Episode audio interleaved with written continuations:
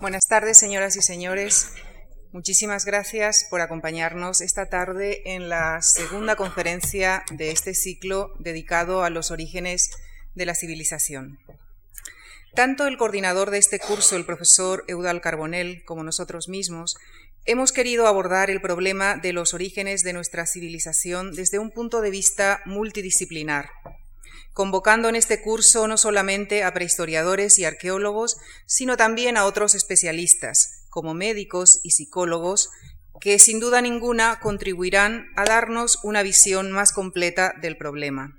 Por eso nos acompaña hoy un neurólogo, el doctor Enrique Buffil, a quien damos nuestra más cordial bienvenida. El doctor Buffil es médico, especializado en neurología, y desempeña parte de su labor profesional en el Hospital General de Vic y en el San Pau de, Barcelona.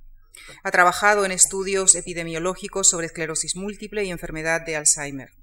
Actualmente centra su labor investigadora en la aplicación de la biología evolutiva al estudio de la enfermedad de Alzheimer y en el análisis de genes relacionados con la neuroplasticidad neuronal en el Instituto Catalán de Paleoecología Humana y Evolución Social en Tarragona. Doctor Bufil, muchas gracias una vez más por haber aceptado nuestra invitación. Como nos explicaba el martes pasado el profesor Agustí, el género humano ha empleado años, muchos años, millones de años en evolucionar para adquirir determinadas características que le han permitido adaptarse a su entorno, y convertirse esencialmente en un hombre cazador-recolector. Sin embargo, debido al desarrollo cultural extraordinariamente rápido de nuestras sociedades actuales, se ha producido un desfase, un desfase entre nuestra evolución genómica y el medio en el que se desarrolla nuestra vida actual. El doctor Buffil nos hablará de este fenómeno y nos explicará si esta incompatibilidad entre nuestro genoma y nuestro entorno puede afectar a nuestra salud física y mental. Muy bien. Bueno, muchas gracias a la Fundación Joan Mar por haberme invitado y también a todos ustedes por su asistencia. Vamos a iniciar la charla. Bueno, empiezo la, la charla con una frase de un psiquiatra, David Hamburg, que ya en el año 65 escribió lo siguiente que una de las mejores reliquias que tenemos del hombre prehistórico es el hombre moderno. Eh, al decir esto, Hamburg lo, lo, que quería decir es que hemos cambiado muy poco desde el Paleolítico. O sea que nuestro genoma sí que ha cambiado, evidentemente han habido cambios, pero son muy pequeños ¿eh? y que nos distinguimos muy poco de aquellos eh, seres humanos que eran cazadores recolectores durante el Paleolítico. ¿no? La segunda frase, un poco sensacionalista, de un primatólogo, Desmond Morris, que se hizo muy famoso en los años 60 con un libro El mono desnudo, que muchos de ustedes conocerán, es la siguiente, es el moderno animal humano no vive ya en las condiciones naturales de su especie. Atrapado por su propia inteligencia, se ha instalado en una vasta y agitada casa de fieras, donde, a causa de la tensión, se halla en constante peligro de enloquecer. Bueno, quizá la frase es un poco melodramática, pero lo que quiero decir con esto es que el entorno cultural que hemos creado quizás está produciendo patologías en organismos que estaban adaptados a otro tipo de vida. Bueno, con lo de retraso genómico quiero decir que me refiero al desfase que existe entre nuestro genoma, ¿eh? nuestros genes, que han sido seleccionados para sobrevivir en el medio en que evolucionamos, ¿eh? en el medio en que evolucionó la especie humana, ¿de acuerdo? Y el mundo artificial creado por la cultura, cuya acelerada evolución impide la selección de las adaptaciones correspondientes. La cultura cambia tan rápido que no tenemos tiempo de cambiar genéticamente. Los cambios genéticos son lentos, son geológicos, geológicamente lentos, ¿eh? mientras que la cultura cambia gran, con una gran rapidez. Y esto produce problemas. El género Homo tiene más de dos millones de años, dos millones y medio de años. ¿eh? Pero los primeros Homo, si los viéramos, no los reconoceríamos como humanos. Eran seres pues con un cerebro tres veces más pequeño que el nuestro, ¿eh? con una altura entre un metro y un metro veinte, que sí tallaban, piedras, pero muy diferentes de nosotros. Durante estos dos millones de años se transformaron en seres humanos, en seres humanos como nosotros. Y al comienzo de la agricultura, hace diez mil años, eran seres exactamente ya iguales que nosotros. Hecho, los esqueletos eh, de, seres humanos anatómicamente modernos ya se han encontrado hace 190.000 años que ya existían. ¿eh? O sea, nuestra especie probablemente existe desde hace 190.000 años. Entonces, eh, a partir de la agricultura, el medio, ha ido, el medio cultural ha ido cambiando con gran rapidez. Ya el pasar a ser de cazador-recolector a labrador a, la agricultura, ya fue un gran cambio. Pero el cambio más importante fue el de las ciudades. Las primeras ciudades aparecieron hace unos 5.000, entre 5.000 y 6.000 años. Algunas hace más tiempo, como Jericó, hace 8.000 años, etc. Pero en general entre hace 5.000 hace 5.000 años. ¿no? Y el cambio más importante se produjo eh, para adaptarse a las ciudades y sobre todo con la revolución industrial cuando aparecieron las grandes megalópolis que existen actualmente, hace 200 años. Y desde luego en 200 años no ha habido tiempo para que nuestro genoma se adapte a este nuevo medio que hemos creado. El genoma humano ha sido seleccionado durante dos millones de años o más para adaptarse a los sucesivos entornos del Pleistoceno, en el cual nos transformamos en humanos. Y nuestro genoma no ha tenido tiempo de adaptarse a los cambios ocurridos desde el inicio de la agricultura. Sí ha habido alguna adaptación, como diré dentro de poco, pero muy pocas, ¿no? Y, no ha tenido en absoluto tiempo para adaptarse a los cambios que han ocurrido desde el inicio de la revolución industrial. Este medio que nos parece ahora natural, ¿eh? el medio en que vivimos, parece que siempre ha sido así, ¿no? Es el medio, es lo que, lo que hay, ¿no? lo que existe, es una cosa muy nueva a la cual nuestros organismos no están adaptados aunque el hombre se adapta a casi todo, nos hemos adaptado a campos de concentración, a chabolas, etc. Pero nuestra adaptabilidad no es infinita, es muy alta, pero no infinita. ¿eh? Bueno, aquí tenemos una molécula de ADN donde están codificadas las características que nos caracterizan como humanos. Y este, este, nuestro genoma se formó, como ya he dicho, durante, bueno, evidentemente venimos de primates, etcétera, pero lo que nos caracteriza como humanos se formó durante el Pleistoceno, época en que éramos cazadores-recolectores. A pesar de todo, la evolución humana se ha acelerado en los últimos 40.000 años, coincidiendo con la aceleración de los cambios culturales. Y en los últimos 10.000 años, desde el inicio de la agricultura, se han seleccionado variantes genéticas pero estas variantes genéticas, a ver, no son muy significativas. Se han seleccionado variantes genéticas que nos defienden delante de determinados virus, por ejemplo, los virus de, la viruela, sarampión, etcétera, que nos permiten tolerar alimentos que antes no tolerábamos, como la lactosa. Ningún mamífero adulto tolera la lactosa, en cambio la mayoría de seres humanos sí. ¿eh? Eh, una larga tradición ganadera ha hecho que nos adaptemos a la tolerancia a la lactosa por parte de los adultos. Pero son pequeñas cosas. Básicamente hemos cambiado muy poco. ¿eh? También se han producido algunos cambios cerebrales. Por ejemplo, ya he dicho en la conferencia anterior que la variante más frecuente de microcefalina, mm, la mutación se produjo hace solo 37.000 años. Y la variante más frecuente de ASPM, que interviene en el aumento de tamaño cerebral, hace solo 5.800 años. Ahora bien, el cerebro no ha aumentado en este tiempo. Por lo tanto, ¿qué hacen estos genes? ¿Qué hacen estas variantes? ¿Por qué se han seleccionado? No lo sabemos. Los portadores de dichos genes no parecen presentar cambios significativos desde el punto de vista cognitivo.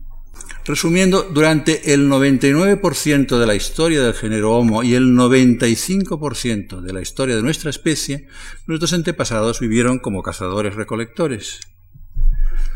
Y a pesar de los logros de la tecnología y la cultura, estamos condicionados por pulsiones, necesidades, emociones eh, arcaicas, adaptadas a un entorno ancestral en el que evolucionamos y que ya no existe. De hecho, por ejemplo, miramos la mayoría de las fobias. La mayor parte de las fobias son a objetos que en estos momentos no implican ningún peligro para la mayor parte de la población actual. Serpientes, insectos. ¿eh? En cambio, nadie tiene fobia a los cigarrillos, a los coches, ¿no? a los contaminantes ambientales. No, nadie. No, no existen estas fobias. Existen fobias a salir de casa. El 6% de los españoles, leí el otro día, que tienen agorafobia, tienen miedo a salir solos de casa. Esto tenía mucho sentido en la prehistoria, porque alejarse del campamento aislamiento. Imagínense alejarse en la sabana africana durante kilómetros y kilómetros solo, ¿no? O sea, probablemente no, no vuelves, ¿no? En cambio, un grupo de seres humanos, pues eh, es más difícil que sea atacado por depredadores, ¿no? O sea que son fobias que tuvieron sentido en un momento dado y que ahora no lo tienen, ¿no? Total que desde el punto de vista anatómico, fisiológico e instintivo afectivo, el Homo sapiens sigue siendo básicamente un cazador-recolector, lo cual no quiere decir que se pueda adaptar a muchos ambientes, como he dicho antes. Con las enfermedades de la civilización. Bueno, con la agricultura eh, se produjo una reducción del consumo de frutas y proteínas. ¿eh? Los cazadores tomaban muchas más proteínas y la mayor parte de la alimentación provenía de los cereales, el arroz en Asia, el trigo y la cebada en Europa, etc. Eh, la disminución de la ingesta de proteínas fue la probable causa de la disminución de estatura que se produjo durante el Neolítico. Aquí vemos una serie de... Aquí vemos un hombre de, de Cromañón, un cazador recolector hace 20.000 años, cuya altura era de, la altura media era de 1,78 centímetros y había muchos que superaban el metro 80. En cambio, durante el Neolítico la altura media era de 1,60 metro 60, ¿eh? O sea, se disminuyeron 18 centímetros. Y han habido oscilaciones. Durante periodos de la Edad Media ha habido aumentos de la, de la altura, en otros periodos ha habido disminuciones. Actualmente la altura del norteamericano medio, europeo medio, es de unos 173, 175 centímetros. Todavía no hemos alcanzado al, al hombre de Cromañón, ¿no? En cuanto a altura, lo cual no sé si es bueno o es malo. La evidencia esquelética muestra que los cazadores recolectores estaban en general bien alimentados, pero que pasaban periodos de hambre ocasional, pasaban hambrunas ocasionales. En general, dos, tres periodos durante su vida, eh, una vida de un cazador recolector que moría pues, a los 40, 45 años, había pasado por dos, tres periodos de hambre eh, larga. ¿eh? Pero en general la alimentación era buena y rica en proteínas. Los agricultores neolíticos eh, parece que el análisis de sus huesos muestra que padecieron una malnutrición crónica, faltaban toda una, serie de vitaminas, eh, eh, tenían también enfermedades infecciosas frecuentes y en muchos de ellos muestran alteraciones óseas por anemia. A pesar de todo, se las arreglaron muy bien y sobrevivían más que los cazadores. O sea, dejaban más descendientes. Quizás su salud no era tan buena, pero dejaban más descendientes. Quizá su vida, el tener excedentes de alimentos, su vida sedentaria permitía cuidar mejor de los ancianos o de los enfermos, por lo que fuera, se aumentaron su población. O sea que la supervivencia y población aumentaron durante el Neolítico, aunque, y los agricultores, quiero decir, presentaban mayor capacidad que sus antepasados para sobrevivir a periodos de hambre o infección. Los cambios más importantes se experimentaron con la aparición de las ciudades y especialmente con la revolución industrial y la creación de las megalópolis que no existían hace 200 años. Eh, el entorno de los cazadores recolectores y el actual no puede ser más distinto. Evidentemente, las sociedades de, cazadores son muy variadas, no tiene nada, parece no tener nada que ver los esquimales con los bosquimanos de Sudáfrica, ¿no? Pero hay una serie de, de universales, una serie de puntos de en común. El entorno del cazador recolector actual y se supone que en el pasado implicaba una baja densidad de población, un ejercicio físico intenso, una alimentación baja en ácidos grasos saturados, sodio y azúcar, unos cambios sociales y tecnológicos lentos. En general, la experiencia de los abuelos servía a sus nietos. ¿eh? La vida en pequeños grupos podían variar entre 25 o 300 personas en los cuales todos se conocían y recibían, podían recibir por lo menos apoyo emocional unos de otros. Y bueno, sufrían estrés ocasional ¿eh? por depredadores, eh, enemigos, etcétera, desastres naturales, el cual se combatía mediante actividad física. El entorno de las ciudades industriales, en cambio, implica una alta densidad de población, una vida sedentaria, una alimentación excesiva en ácidos grasos saturados, sodio y azúcar, unos cambios sociales y tecnológicos muy rápidos, tan rápidos que muchas veces la experiencia del padre ya, no le sirve a su hijo. No hablemos de la de su abuelo, ¿no?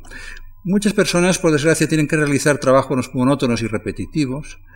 Muchas personas viven en aislamiento social emocional y el estrés crónico eh, también muchas personas padecen estrés crónico, ¿no? el cual no pueden combatir luchando o huyendo, ¿no? como comentaremos después. Bueno, los países desarrollados, en los países desarrollados hay una alta frecuencia de enfermedades cardiovasculares, obesidad, diabetes y también trastornos emocionales como la depresión o la ansiedad excesiva. La depresión y la ansiedad pueden ser adaptativas, pero claro, cuando son excesivos, pues dan lugar a enfermedad. ¿no? Entonces, el 75% de los fallecimientos se produce como resultado de las enfermedades de la civilización. Bueno, quizás estoy, estoy dando ahora un cuadro muy sombrío de la civilización. Evidentemente la civilización tiene muchísimas ventajas. ¿eh? Y yo, francamente, no me cambiaría, yo no iría a vivir al, Pleistoceno. ¿eh? Yo tener que enfrentarme a esto cada pocos días, francamente, paso. ¿eh? Entonces, eh, claro, era muy dura la vida en el Pleistoceno. ¿eh? Había muchos que morían de infecciones, de traumatismos, la muerte por traumatismos era muy frecuente, por, probablemente por asesinato, si, si, si extrapolamos de las actuales tribus de cazadores-recolectores, en la cual el 10% de, los, de las personas mueren asesinadas, ¿eh?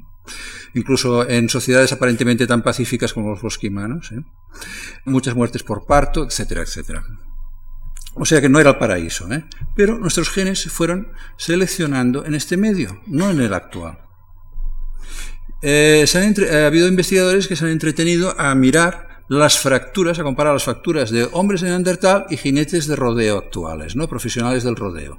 Y han visto que excepto fracturas de cráneo y mano, eh, los hombres de Neandertal los superaban en cuanto a fracturas de pie, de piernas, de brazos, etc. O sea que vivían en un mundo realmente muy duro y muy difícil. Bueno, los avances médicos durante el siglo XX han promovido un aumento de la longevidad, pero Ah, este aumento de la longevidad es el culpable de la elevada frecuencia de la presión arterial alta, enfermedades cardiovasculares, diabetes, enfermedades degenerativas que hay en los países desarrollados, porque muchas veces leemos esto, ¿no? Es el aumento de la longevidad ha ido produciendo. Bien, una proporción elevada de jóvenes de sociedades desarrolladas presenta ya obesidad y signos de arteriosclerosis. La mayoría de soldados que fallecieron en Vietnam, que no debían tener más de, 20, 20, 22 años, tenían ya signos de arteriosclerosis. ¿eh? Eh, en cambio, en las sociedades tradicionales, las enfermedades de la civilización son casi inexistentes. Por ejemplo, en la India rural es muy frecuente que una, autopsia de una persona de más de 60 años no encuentre arteriosclerosis. Eh, las enfermedades crónicas degenerativas no son pues una simple consecuencia de la edad avanzada, van asociadas a la edad avanzada, pero tienen mucho que ver con el estilo de vida que ha llevado a la persona. Por ejemplo, el gasto energético diario de un cazador-recolector actual, esto es un estudio que ha hecho un médico, se llama Eaton, que además es profesor de antropología y se ha dedicado a estudiar sociedades actuales de cazadores-recolectores, que hay muy pocas. ¿no? Bueno, pues el gasto energético diario eh, de un cazador-recolector actual es de 20 kilocalorías kilo día, en promedio, ¿no? Mientras que el de un habitante de la gran ciudad es cuatro veces menor, de 5 kilocalorías kilo día. La disminución de ejercicio físico produce un aumento de incidencia de la osteoporosis, de la arteriosclerosis, de la obesidad, quizás del cáncer y de la diabetes del adulto. Además, en cuanto al cerebro, eh, el ejercicio físico incrementa la irrigación cerebral, incrementa la neurogénesis, como decíamos antes, se produce en el cerebro, incluso de adultos, se produce la formación de nuevas neuronas, la neuroplasticidad, la formación de nuevos contactos entre las neuronas, y activa las áreas cerebrales que se asocian a la recompensa y motivación, o sea, las áreas que están em, en las que actúa el neurotransmisor dopamina. ¿eh? ¿De acuerdo? Entonces, la disminución de la actividad en estas áreas puede conducir a la depresión. Como veremos, muchos caminos llevan a la depresión. El de la falta de ejercicio físico es uno de ellos. En los cazadores recolectores, estudiados por Eaton, el 34% de su dieta derivaba de proteínas, mientras que los habitantes de Estados Unidos, a pesar de la afición por las hamburguesas, etc., solo un 12% de su dieta deriva de proteínas, o sea, tomamos menos proteínas que ellos. Y en las sociedades desarrolladas el consumo de fibra, sobre todo, es muy bajo, es muy inferior al de agricultores tradicionales y al de cazadores recolectores y no hablemos de, los primates no humanos. ¿no? Un occidental promedio consume cuatro veces más sodio, sal, ¿eh? ¿se entiende?, que un cazador-recolector. Y los habitantes de los países desarrollados son los únicos mamíferos que ingieren más sodio que potasio, lo cual es uno de los factores, no digo el único, pero uno de los múltiples factores que llevan a la hipertensión. Bien, los niveles plasmáticos de colesterol en los países desarrollados, que se consideran normales en nuestros países, van de 200 a 250. ¿eh? Ahora se están bajando, pero hasta ahora se decía que 250 era un nivel muy correcto. La mayoría de habitantes de países desarrollados tienen más de 200 miligramos de cilitro de colesterol, mientras que los agricultores tradicionales, eh, los niveles de colesterol suelen ser en promedio de 134 miligramos de cilitro, y esto lo veo en muchos magrebíes, subsaharianos, que veo que la mayoría tienen niveles de 130. ¿eh? Y en cazadores recolectores, estudiados también por Eaton, encontró que los niveles eran todavía más bajos, de 123 miligramos de cilitro, o sea que quizás nos tendríamos que replantear cuáles son las cifras normales de colesterol. El 60% del cerebro está constituido por lípidos, o sea, grasas, ¿no? Por lo tanto, el ser humano requiere un aporte elevado de ácidos grasos poliinsaturados a través de la dieta. Hace dos millones de años empezamos a tomar una dieta muy rica en carne, lo cual incrementó la, la ingesta eh, de ácidos grasos poliinsaturados y fue una de las múltiples causas también que contribuyeron al aumento de tamaño cerebral que hemos comentado en la conferencia anterior.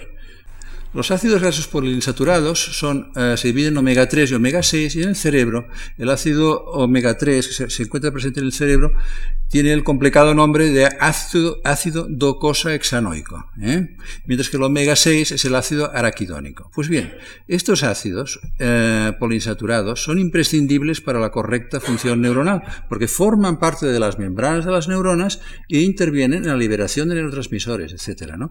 O sea que si no, la composición de ácidos grasos poliinsaturados, las membranas neuronales, no es correcta, la neurotransmisión tampoco será lo eficaz que debería ser. Los ácidos grasos omega 3 tienen una función protectora ante las enfermedades cardiovasculares, infartos de miocardio, infartos cerebrales, y se sabe que mejoran la plasticidad y la función de la sinapsis, ¿eh? la formación de nuevas sinapsis, o sea, lease el aprendizaje. Se ha visto en seres humanos que déficits de omega 3 se han relacionado con trastornos de la atención e hiperactividad, que son cada vez más frecuentes en niños y jóvenes de nuestra sociedad. ¿no? aunque también tengo la sensación que se exagera un poco, ¿eh? pero bueno, eh, que son frecuentes, ¿no? Y mm, pueden producir un déficit de omega 3, empeoramiento de los síntomas de la depresión y la esquizofrenia. Aquí vemos las neuronas, una neurona, y la sinapsis, las conexiones entre las neuronas. Nuestro cerebro tiene 100.000 millones de neuronas y cada neurona unas 10.000 sinapsis. ¿no? Esto es la sinapsis y aquí vemos las vesículas llenas de neurotransmisores que se liberan excitando o inhibiendo a las otras neuronas. ¿no? Así se comunican las neuronas mediante los neurotransmisores. ¿no? Pues bien, estas membranas que rodean a las neuronas están compuestas sobre todo de grasas, de ácidos grasos poliinsaturados, colesterol, etc. Y si se altera la composición de esta neurona, la liberación de estos neurotransmisores y la función de estos receptores se alterará también. El ácido docosahexanoico, omega 3, tiene acción antioxidante y se ha demostrado que tiene una protección ante el Parkinson y el Alzheimer, pero solo como prevención, no como tratamiento. Como tratamiento no se ha encontrado ninguna mejora, pero se ha demostrado que puede prevenir, puede ayudar a prevenir la enfermedad de Alzheimer. ¿eh? En ratones transgénicos, a ver, tratados con docosahexanoico, son ratones a los cuales les han inoculado un gen humano que produce una gran acumulación de una proteína normal que se llama beta-amiloide, que hemos visto también en la, charla de antes, y que está relacionada, si hay un exceso, con la enfermedad de Alzheimer. ¿no? Pues bien, ratones transgénicos tratados con docosahexanoico se produce una reducción de los depósitos cerebrales de beta-amiloide que llega a un 40 a un 50%. Si encontráramos un fármaco de síntesis que produjera esto, no quiero pensar el precio que alcanzaría el mercado y la publicidad que se le haría. ¿no? El estudio del, ratio, la relación estroncio-calcio en los huesos fósiles, indica que el, ser humano incluía una alta proporción de carne ya hace 1.800.000 años en la dieta. Pero ello no quiere decir que nosotros estemos adaptados a, a, la carne que comemos actualmente. Porque la carne de los animales salvajes es muy magra, tiene poca grasa y, tiene, y es rica en ácidos grasos poliinsaturados. Los animales salvajes, eh, de los animales salvajes, el ratio, la relación omega 6, omega 3, es de 3 a 1, 6 omega 3, 3 omega 6 por 1 omega 3, ¿vale? Mientras que los animales domésticos, sobre todo si están estabulados, si están quietos, alimentados con piensos artificiales, el ratio omega 6, omega 3 es de 12 a 1. O sea que aparte de la crueldad que implica con los animales tenerlos inmovilizados permanentemente, encima nos estropean la salud, ¿no? Consumirlos nos estropea la salud. Bueno, hablaremos de la hipótesis de la higiene. Esto no es más que una hipótesis, pero uh, se está estudiando bastante en serio. ¿no? El aumento de higiene en las sociedades desarrolladas, evidentemente, fue bueno. ¿no? Disminuyeron las enfermedades infecciosas y la mortalidad infantil, y bueno, ha sido una gran cosa. ¿no? En las sociedades tradicionales había una gran mortalidad infantil, todavía la hay en el, tercer mundo. Hay una gran exposición infantil a numerosos microorganismos y parásitos. ¿no? Pero esta exposición puede tener alguna consecuencia beneficiosa, no todo es malo, al modular la función del sistema inmune. ¿Qué quiero decir con esto? Pues bien, que la ausencia de exposición a microorganismos en niños en áreas urbanas podría llevar a alteraciones de la función inmunitaria en el adulto y a, a que esta, esta función inmunitaria funcionase en exceso y atacara al propio organismo, produciendo una predisposición a alergias y enfermedades autoinmunes como el lupus o la esclerosis múltiple o la enfermedad de Crohn.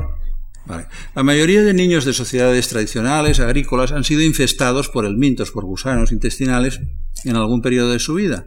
Pues bien, los elmintos parece ser que inhiben la respuesta excesiva por parte de unas sustancias químicas que se llaman citoquinas TH1, que son sustancias que eh, actúan contra los gérmenes, contra los, microbios, ¿no? para defendernos de gérmenes externos, de infecciones. ¿vale? Pero eh, si actúan en exceso, pueden atacar a nuestro propio organismo. Pues bien, las enfermedades autoinmunes, las enfermedades autoinmunes se produce una hiperactivación de estas citoquinas TH1, ¿vale? Y las enfermedades autoinmunes son casi inexistentes en las sociedades tradicionales. Se han hecho estudios, sobre todo, eh, por ejemplo, de esclerosis múltiple en el campo, en la ciudad, son mucho más frecuentes en las ciudades. ¿eh? Eh, en unos pocos pacientes, son muy pocos para decir que funciona, pero en unos pocos pacientes en los que tenían la enfermedad de Crohn, que es una enfermedad autoinmune del intestino, y que se les expuso al mintos, se, infectaron con el mintos, mejoraron los síntomas. Lo que pasa es que mm, son pocos pacientes y no se puede decir que el tratamiento con el mintos vaya bien para la enfermedad de Crohn todavía. Eh, sería muy interesante descubrir cuáles son las proteínas de los elementos que modulan a estas citoquinas y podríamos quizá desarrollar vacunas en el futuro contra las enfermedades autoinmunes. Pero bueno, esto es ciencia ficción todavía. ¿no? Vamos al estrés. ¿no? La reacción de lucha-huida es una reacción que se produce en todos los vertebrados delante de amenazas. ¿no? Delante de una amenaza, cualquier, el ser humano y todos los vertebrados producimos una descarga de adrenalina y de glucocorticoides por las glándulas suprarrenales.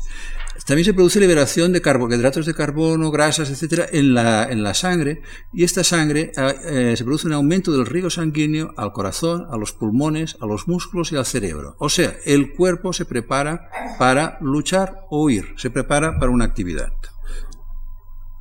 Aquí vemos, pues, el cerebro, delante de la amenaza, ¿qué hace? Se, activan eh, unos núcleos situados en la profundidad cerebral estos núcleos son muy antiguos, los compartimos con todos los mamíferos, incluso con, muchos reptiles. Estos núcleos eh, activan el sistema nervioso simpático, que activa las glándulas suprarrenales y empiezan a segregar altas cantidades de glucocorticoides y de adrenalina, preparando al cuerpo para luchar o huir, sobre todo pulmones, corazón y músculo. En el medio ancestral, la descarga de adrenalina siempre iba seguida de un intenso esfuerzo físico, bien para luchar contra algún enemigo, para huir de algún depredador o para perseguir a algún animal, a veces durante días, herido, ¿no? La actividad física contribuye a la eliminación de las grasas liberadas al torrente sanguíneo, mientras que en el medio actual la reacción de lucha-huida es idéntica a la que tenían nuestros antepasados. Pero claro, llevamos un, tipo de vida muy distinto. Mucha gente vive en un estrés permanente, pero este estrés ya no son depredadores, ni son eh, enemigos, ni son animales que hemos de perseguir, ¿eh? sino que este estrés pueden ser atascos de tráfico, hipotecas, pérdidas de empleo o asistir a una reunión de negocios. ¿no? Entonces el cuerpo se prepara para la acción pero no se produce acción, ¿no? Y las grasas se depositan en los vasos sanguíneos. Además, el exceso de adrenalina, etcétera, contribuye al mantenimiento de, alta, de una alta presión arterial y a la hipertensión. ¿eh? No es que sean las únicas causas de arteriosclerosis y hipertensión, pero sí que influyen en ellas. Eh, un estudioso del estrés, que es Robert Sapolsky, que pasa cada año dos meses en Tanzania, en Serengeti, estudiando babuinos, el estrés en los babuinos, él ha encontrado que parte importante del estrés en estos primates no está causada por depredadores, sino por la competición entre ellos, por la jerarquía y los recursos con sus propios congéneres. También ha observado que el descenso de la jerarquía social, porque tiene una jerarquía social muy estricta, ¿no? Los individuos alfa, beta, etc. Entonces, cuando descienden por una pelea o lo que sea de la jerarquía social, disminuye la serotonina cerebral, ¿eh? aumenta el cortisol en plasma, disminuye también la testosterona y las hormonas sexuales, el animal deja de tener interés por la comida, por el sexo, se vuelve apático, etc. Lo que equivaldría en el ser humano a una depresión mental. En las sociedades de cazadores recolectores son, acostumbran a ser relativamente igualitarias. Hay individuos más populares que otros, ¿no? Pero es una cosa muy poco, muy poco jerarquizada, muy poco formal, ¿no? Mientras que al aparecer las primeras ciudades aumentaron las desigualdades y aumentó la jerarquización. un libro que muy ameno, que describe muy bien cómo se produjo esto, es el libro de Marvin Harris, eh, Nuestra especie, ¿no? Que describe cómo con las primeras, eh, con la civilización aumentó la jerarquización y las desigualdades sociales. Las sociedades desarrolladas son altamente jerarquizadas, la competencia interindividual es intensa y el triunfo social se valora en función de la capacidad de adquirir bienes materiales. El no poder adquirir estos bienes, el no alcanzar tus expectativas en adquirir estos bienes, o disminuir tu poder adquisitivo o tu posición jerárquica, puede llevar también a la depresión. O sea que vamos viendo como muchos caminos de la alimentación, el ejercicio, la disminución de la jerarquía, el no cumplir nuestros objetivos en una sociedad que son difíciles de alcanzar, nos puede llevar a la depresión. Sigo diciendo que la sociedad actual tiene muchísimas ventajas. Yo solo saco, lo, estoy sacando lo malo aquí. ¿eh? Bien, en las sociedades tradicionales los ancianos son los depositarios del conocimiento, ¿no? Y la experiencia del anciano sirve para su nieto, ¿no? Y la jerarquía social aumenta con la edad. Las depresiones en el anciano son excepcionales, son rarísimas. En nuestras sociedades, sin embargo, ¿qué pasa? Que el estatus económico y social del anciano va disminuyendo con la edad a partir de la jubilación y la experiencia del anciano ya no le sirve ni a, sus nietos. Nadie le consulta nada, muchos están solos y las depresiones en ancianos son extremadamente frecuentes. Entonces, el sistema emocional arcaico del ser humano, de Homo sapiens, nos impide una correcta adaptación a este medio artificial que hemos creado. Los adaptamos como podemos, ¿no? Pero pagamos un precio, ¿no? Y quizás podría ser útil imitar a los cazadores recolectores, no yéndonos a cazar al bosque con un arco y una flecha, evidentemente, sino en cuanto a ejercicio, a la dieta y a redes de apoyo social se refiere. Esto quizá lo hacemos mejor, en cuanto a las redes de apoyo social, lo hacemos quizá mejor en los países del sur de Europa que en los del norte de Europa, pero yo veo a mucha gente, por lo menos en Cataluña, es realmente, mm, visito muchísima gente que lo único que les pasa es que están solos y no tienen a nadie que explicar sus problemas. Y te vienen a ver y dicen, pero usted no tiene una enfermedad, no, pero es que quiero no tengo a nadie a quien pueda explicar mis problemas. Y te vienen, por lo menos, véame una vez cada seis meses. Y te lo piden. Y esto me pasa a mí y a varios compañeros míos. ¿no? Entonces estamos eh, realmente creando una sociedad que, no sé, nos hemos de plantear si realmente la queremos. ¿no? Realmente las ventajas que nos aporta son tantas como para que queramos una sociedad así. Quizá que, que pudimos imitar a los cazadores recolectores en algunos aspectos. ¿no? Bueno, aquí cito otra frase de David Hamburg que he citado al principio, que los individuos buscan y encuentran gratificantes las situaciones que fueron ventajosas para la supervivencia de la especie. Estas suelen ser agradables, son fáciles de aprender y difíciles de olvidar.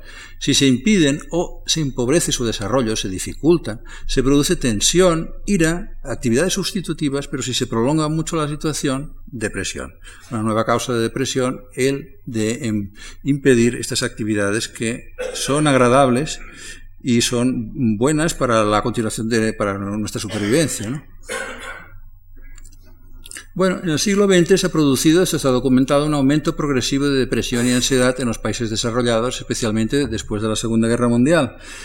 Eh, yo no digo que existan sociedades paradisíacas, pero en un estudio que se hizo entre los habitantes de Samoa se encontró que los niveles de cortisol, que está muy relacionado con la ansiedad, el estrés y la depresión, eran muy inferiores a, de los países, a los de los países occidentales. Y entre una tribu de Nueva Guinea que se llaman los Kabuli, un estudio no logró encontrar ningún caso de depresión crónica. En cambio, en las sociedades occidentales tenemos cantidad de casos de personas que viven en permanente depresión. Realmente la cantidad de personas que toman antidepresivos es brutal ¿eh? O sea, esto cualquier consulta médica es tremenda, ¿eh? O sea, es, mm, no sé, no quiero decir porcentajes, pero es altísimo. Y no puede ser, no puede ser que un 30% de la población tenga un problema de depresión. Es que, bueno, yo no soy psiquiatra, no sé lo que opinaría un psiquiatra, pero es que no es normal. Los psicólogos evolutivos piensan que parte del aumento de depresión y ansiedad en sociedades desarrolladas es causado por la represión no de la sexualidad y de la agresividad, como decía Freud, evidentemente también puede influir, ¿no? Pero también, una cosa que no tuvo en cuenta Freud, de las pulsiones afiliativas, de lo que Darwin llamaba los instintos sociales, ¿no?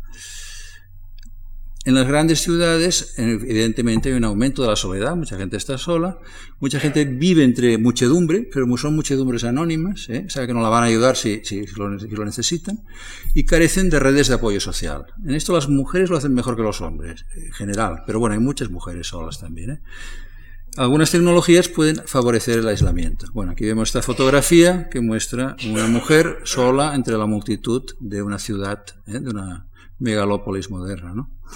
Según Desmond Morris, otra vez, uno de los mayores problemas del ser humano es el haber pasado, en el breve espacio de 5.000 años, con la aparición de las primeras ciudades, de una sociedad tribal y personal a una sociedad supertribal y despersonalizada. Y según Edward Wilson, que es quizá uno de los biólogos más destacados del siglo XX de, Harvard, nuestras civilizaciones fueron mal construidas en torno al biograma humano.